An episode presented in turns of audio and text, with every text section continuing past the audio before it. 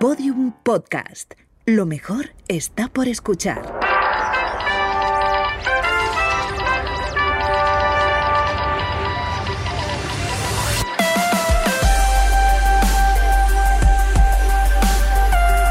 Tentación a Medianoche, un podcast que homenajea la radionovela escrita por Rafael Barón en adaptación de su novela homónima y realizada para la cadena Ser en el año 1973.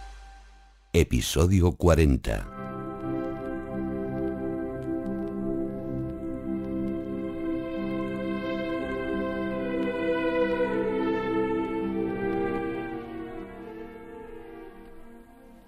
Daniel Muñiz y Pilar, su novia, habían ido a la agencia de viajes. Pero antes de entrar en ella, estuvieron mirando los escaparates. Mira, Daniel, este, el de la derecha, es el que nos interesa. ¿El de Rumanía? Sí, mira. ¡Jope! ¡Qué montaña! ¡Y qué playas! Pues la foto de en medio con esa avenida tan llena de luces. ¿Se parece a las de París? Hija Piluca, ¿qué manía tienes con París? Es que dicen que es una ciudad tan bonita que... Bonita es, pero donde estén unas montañas como esas... Oye, será en una de ellas donde tenía su castillo el conde Drácula. Ya nos enteraremos. Anda, vamos a entrar. Cuanto antes nos apuntemos al viaje, mejor. No sea que nos quedemos sin plaza. Sí, vamos, vamos.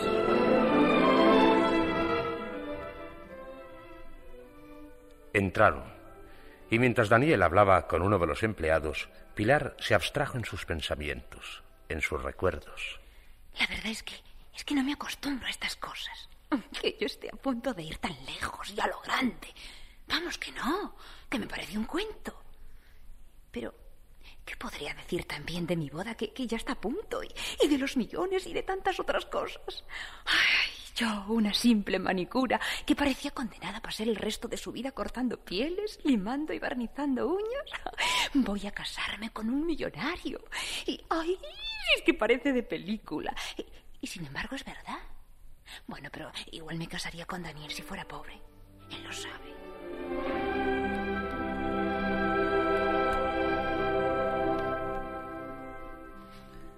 Aquella tarde, para arreglar todo lo relacionado con su viaje de bodas, Pilar no había ido a la peluquería. Y por un momento se trasladó a ella con el pensamiento y se vio a sí misma como cualquier otro día de trabajo.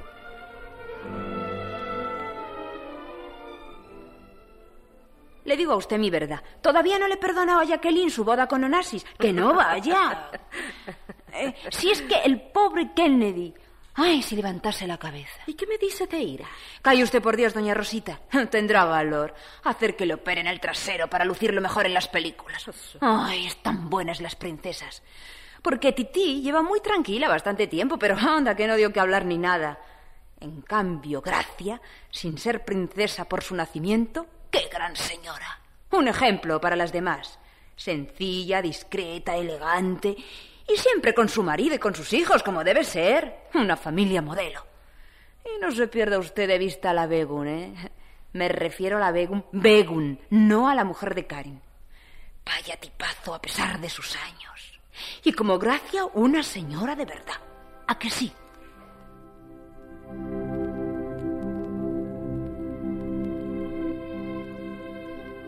Pilar estaba al tanto de la vida y milagros de todos los famosos a través de las revistas que compraba doña Rosita, la dueña de la peluquería, para entretenimiento de sus clientes.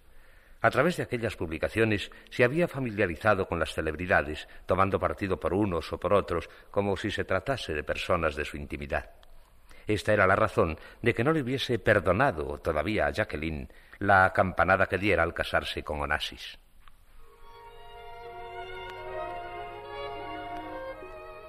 Rosita Alta Peluquería. Esto de alta peluquería era bastante exagerado. Como no sea por el piso, que es un tercero. Por lo demás, ni hablar. Las clientas de Doña Rosita tienen dinero para ir todas las semanas a que las peinen o les den reflejos o les haga yo las manos. Pero están muy lejos de pertenecer a la crema. Es una lástima, porque si fueran como esas señoras de las revistas, a mí se me hubiese pegado algo y ahora en mi nueva vida de millonaria, pues haría un papel bomba. En fin, ¿qué se le va a hacer? Procuraré quedar lo mejor posible, mirando, fijándome, porque desde luego tonta no soy, eso no.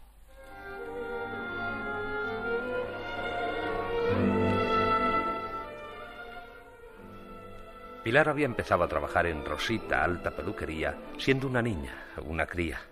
Primero fue aprendiza, y su principal obligación consistía en barrer el salón y tenerlo limpio como los chorros del oro.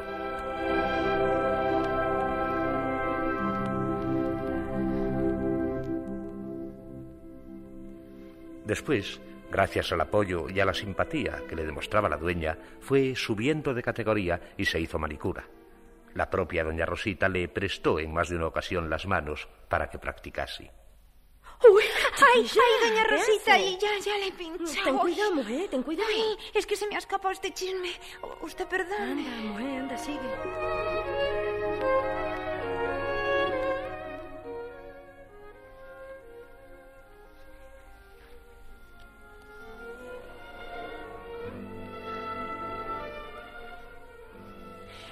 Cuando debuté en la peluquería ya era novia de Daniel.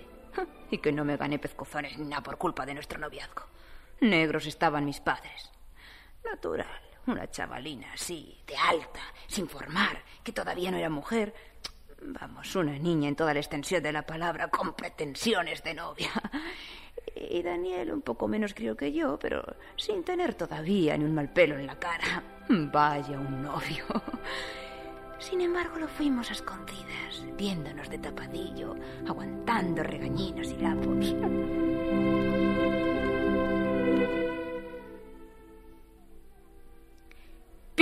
Ven aquí ahora mismo. Como te vea yo otra vez con ese holgazán, vas a ver la que te doy por estas.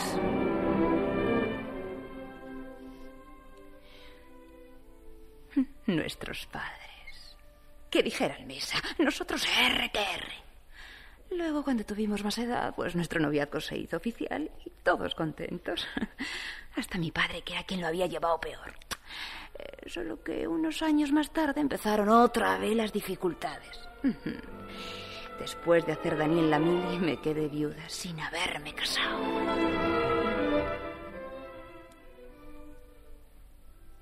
Oye, Chati, Dime, chato. escucha con atención. Con lo que gano como chupatintas no podemos de momento pensar en casarnos. Y yo quiero que vivas como una reina después de nuestra boda. ¿Sabes por eso lo que he decidido? No. Irme a Francia. ¿A Francia? Sí, mujer, a Francia. Allí tengo un tío, el hermano pequeño de mi padre. Se marchó de España cuando nuestra guerra estaba dando las boqueadas y creo que en Francia, después de pasar las mil y una, logró abrirse camino y situarse. Allí sí. Voy a pedirle que tire de Ay, mí. ¿por qué, Daniel? ¿Por qué? Anda tú, las preguntas las trae. ¿Para qué va a ser, chati? Sino para trabajar como un negro en lo que sea. Ay. Ahorrar y volver a España hecho un marqués. Entonces, Piluca, nos casaremos y como los príncipes de los cuentos, comeremos perdices. Por muy caras que estén en el mercado, siendo ricos, podremos permitirnos Ay, ese lujo. déjame de perdices, Daniel. Prefiero alimentarme a base de sopitas de sobre estando cerca de ti a, a tener que esperarte años y años. No, serán muchos. Ya lo verás, chati. Que no, que no quiero. No te marches, Daniel, no me dejes aquí. El tira y afloja. Eh, Tengo que irme, compréndelo. No, Daniel, por favor, no te marches. Duró bastante tiempo. Pilar contaba con una poderosa aliada, la madre ya viuda de su novio.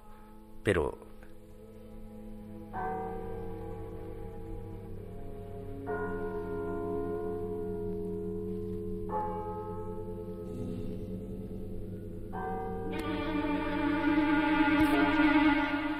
la muerte de la madre de Daniel precipitó los acontecimientos.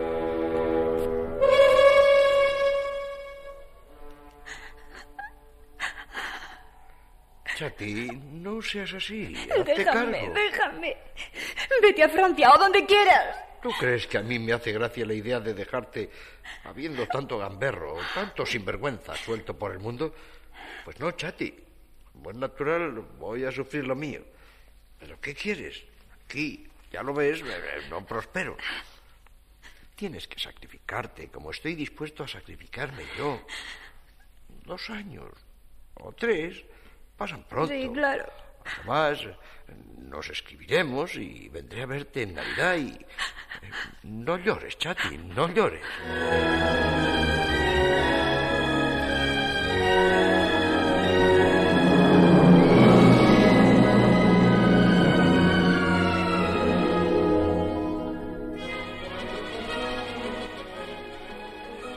Pilar se resignó por fin a aceptar la separación.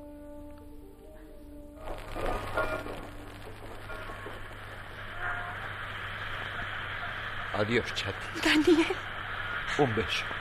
cuídate mucho. Sé bueno. Adiós. Adiós, Daniel.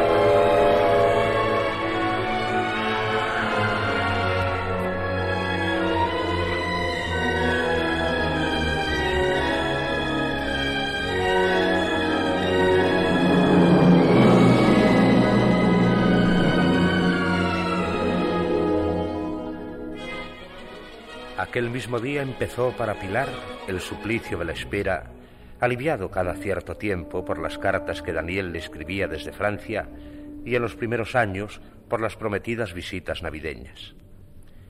De su casa a la peluquería, de la peluquería a su casa.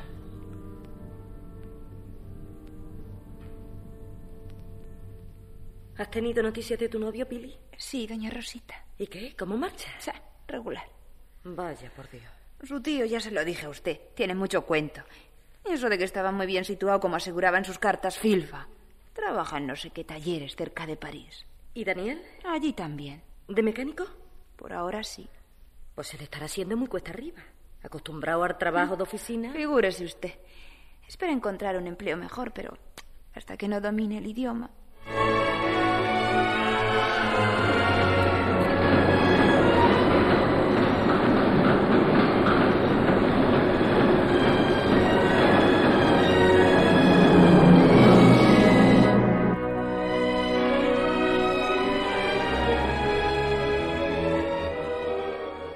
De todo había hecho Daniel durante su prolongada ausencia, que no fue de dos o tres años como anunciara, sino mucho más larga. Sin embargo, cuando Pilar le decía en sus cartas que volviese, que ya se las arreglarían como fuera, que no debían seguir desperdiciando su juventud de aquel modo, él, en las suyas, repetía invariablemente la misma respuesta que le daba también en persona al verse en Navidad.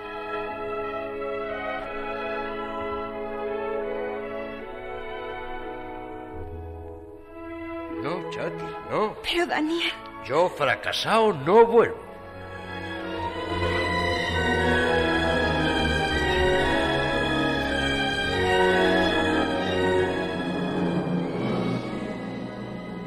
Así, hasta que un año tampoco volvió Daniel de visita en Nochebuena.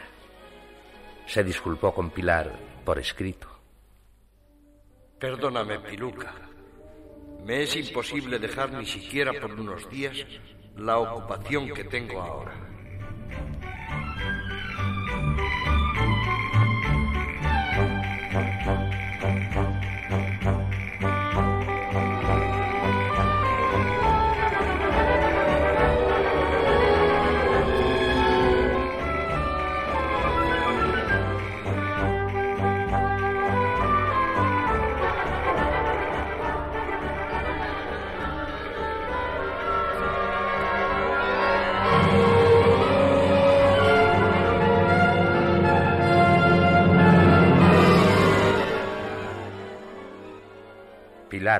Naturalmente, se disgustó. La carta de Daniel le pareció una secuela de la correspondencia que habían cambiado a lo largo de las últimas semanas. Una especie de, de castigo por los reproches envueltos en súplicas que ella le escribiera tratando de obligarle a dejar Francia. no sé qué pensar, doña Rosita. Hija, esos noviazgos a distancia están llenos de pegas. Sobre todo porque lo escrito, escrito queda. Y discutir así por carta es peligroso. Cuando se riñe en persona resulta más fácil la reconciliación. Las palabras se las lleva el viento.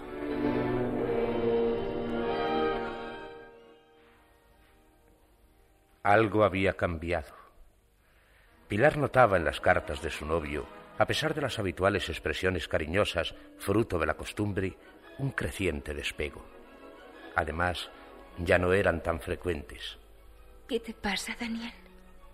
Uy, tengo que saberlo, tengo que preguntárselo, tengo que llegar hasta el fondo, aunque me dé miedo. ¿Qué te pasa, Daniel? No eres el mismo. Si te has aburrido de mí. Pilar no quería. Se resistía a aventurar en sus cartas la posibilidad de que él se hubiese enamorado de otra. Pero al fin lo hizo dándoselas de fuerte, de indiferente, con la esperanza de que su desafío le obligase a reaccionar, volviendo a ser el de antes.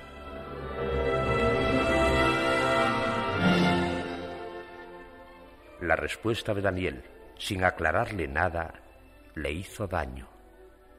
Solo faltaba eso, Pilar. Que empezases a darme la ponserga con tus celos. Como si yo no tuviese bastantes quebraderos de cabeza con el trabajo.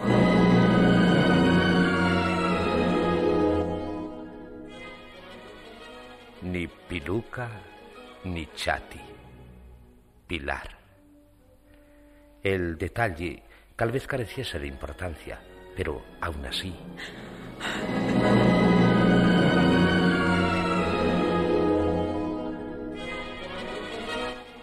Todavía cambiaron unas cuantas cartas, más breves, más lacónicas por momentos, las de Daniel, más angustiadas bajo su tono apremiante, las de Pilar. ¿Qué te pasa, chiquilla? Nada, doña Rosita. ¿Nada? ¿Y tienes los ojos como dos tomates? Vamos, mujer, dímelo. ¿Sigue sin noticia de tu novio, no es eso? Sí, doña Rosita, eso mismo. Le he escrito varias veces y, y él ni palabra. Ya tendrás carta, mujer. Puede que se esté haciendo el interesante o que la culpa sea del correo, o vete a saber. Pero tú no llores ni te desesperes. Todavía eres joven, mujer. Y si tu Daniel se pone tonto, pues mira, con, buscarle sustituto, asunto arreglado. No, doña Rosita, eso no. Para mí no ha habido ni hay ni habrá más hombre que Daniel. Y si ya no me quiere, si no vuelve. Vamos, vamos, Pili, vamos. Sácate las lágrimas. Ahí si es de ley, volverá.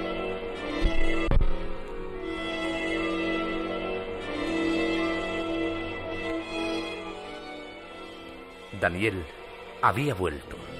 Sí, había vuelto después de un año de absoluto silencio. Había vuelto además para quedarse, para cumplir su promesa de matrimonio. Ahora, al cabo del tiempo. Sí, Piluca. He venido a cumplir mi promesa si tu chati no me rechazas. Aunque, bien mirado, soy yo el ofendido. ¿Tú? ¿Habrás visto cara? Claro que yo. ¿Por qué no me has escrito en tanto tiempo? ¿Que no te he escrito? No. Un montón de veces. Vamos, chati, menos cuento. ¿Qué cuento ni qué? Desde que te mandé mi nueva dirección, ni una línea. ¿Qué nueva dirección? ¿Cómo? ¿Vas a decir que no la sabes? Ni tanto. Entonces, ¿a dónde diablos me has escrito? Suponiendo, claro, que de verdad lo hayas hecho. A la que yo tenía, a las señas de siempre. Sí. Te lo juro, Daniel. Que me muera aquí mismo si es mentira. Calla, chica. ¿Cómo puedes hablar de morirte ahora cuando estamos a punto de empezar a vivir? Pero me crees, ¿verdad? Sí, chati, bonita. Te creo. Además, eh, me imagino todo lo que ha pasado. La carta que yo te mandé con mi nueva dirección se perdería y mi antigua patrona, al llegar las tuyas, se quedaría con ellas por fastidiar, por hacerme la Pascua indirectamente en lugar de devolverla. ¿Pero por qué habría de hacer tal cosa tu patrona? Porque es una bruja, chati. Acabamos eh, como el rosario de la aurora. Te lo explicaba en la carta que no has recibido. Pero tú, al ver que no te llegaba la contestación y que pasaba el tiempo sin noticias mías, ¿por qué no insististe? ¿Por qué no me escribiste otra vez? Eh, por amor propio. Ah, vaya. Me dije, mi peluca quiere darme marcha, ¿eh? Pero va lista. Como en esta ocasión no ceda ella, yo ni por pienso. Muy bonito. Bonito no será. ¿Qué le voy a hacer? Ya sabes, Chati, que no haya cabezota quien me gane. Sin embargo, en el pecado llevé la penitencia. No te imaginas lo mal que lo he pasado, aguantando el tipo un día y otro día, hasta que ya no pude más y ale, a España, y para siempre, a aclarar las cosas con mi chati cara a cara, ya que por carta, en lugar de comprendernos, nos hemos eh, desentendido y a casarnos en cuanto arreglemos los papeles, si es que ella me ha reservado la plaza y a pesar de las apariencias, me quiere todavía. No he de quererte. Ay, Daniel. Por eso lloras, porque me quieres. Chati. Las manos quietas. Con las ganas que tengo de abrazarte, de besar. Ahora debería ser yo la cabezota y decirte miau. Prefiero, si te pones en plan gata, un ronroneo cariñoso. No te lo mereces. Mm, En eso, mira, tienes razón porque vuelvo... En fin, que no he cumplido lo que te prometí hace años. No traigo millones, Bah, ni yo los necesito. solo unos ahorrillos. Casi lo justo para pagar la entrada de un piso que no sea muy caro, comprar algunos ¿Y muebles... te parece poco? Oh, y no debería decírtelo, pero aunque hubieses vuelto sin nada, con una mano detrás y otra delante, me casaría contigo, Daniel. ¡Ay, mi chati, mi nena, mi piluca! ¿Cómo te quiero? ¿Y cómo te voy a querer cuando me dejes demostrarte lo Calla, mejor?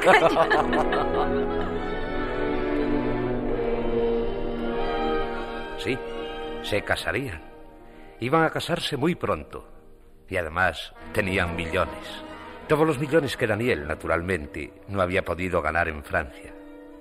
Era lógico, por tanto, que Pilar creyese vivir un sueño. Tantas cosas en tan poco tiempo. Daniel continuaba charlando con el empleado de la agencia. Ella le miró con ternura, hecha caricia a su expresión. Es mío, mío, solo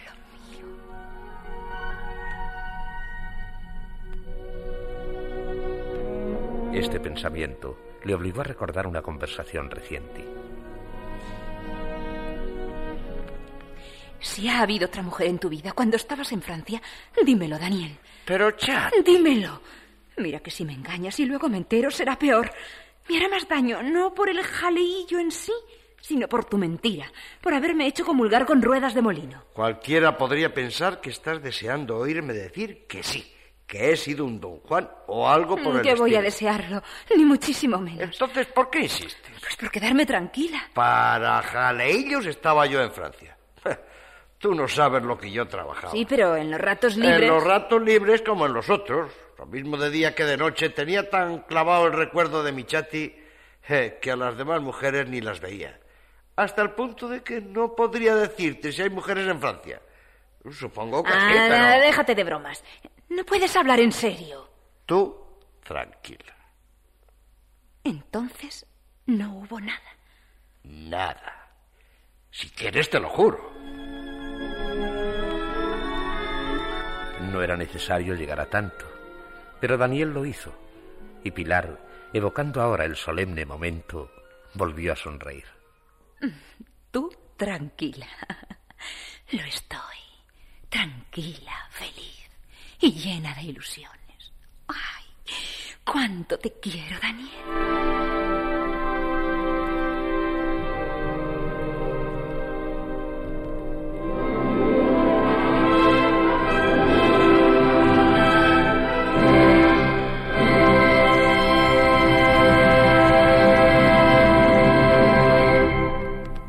Amigos han escuchado el capítulo 20 de Tentación a Medianoche, la apasionante novela de Rafael Barón. Dentro de unos segundos les ofreceremos un avance del episodio que podrán oír el próximo lunes, por especial atención de Danone, Fontaneda y Majefesa. Tentación a medianoche, el sensacional éxito presentado en toda España por Danone, Fontaneda y Majefesa, editado por Cid y distribuido por Balado, estará muy pronto a la venta. Reserven con tiempo su ejemplar si no quieren perder su opción a viajar por Rumanía durante dos semanas inolvidables.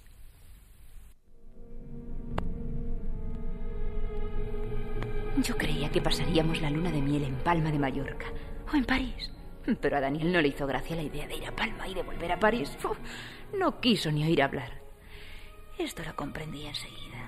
El pobre está de París hasta el copete, sobre todo porque, porque allí no lo ha pasado muy bien, que digamos. En cambio, se entusiasmó nada más ver el anuncio de este viaje y...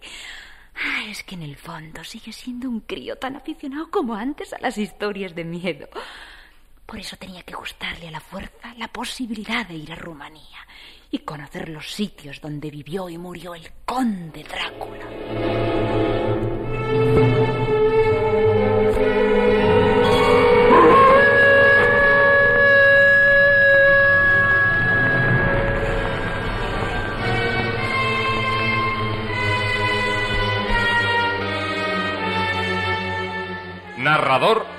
Emilio Varela.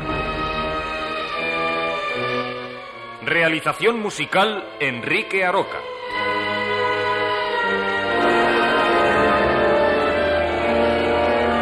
Dirección José Fernando Dicente.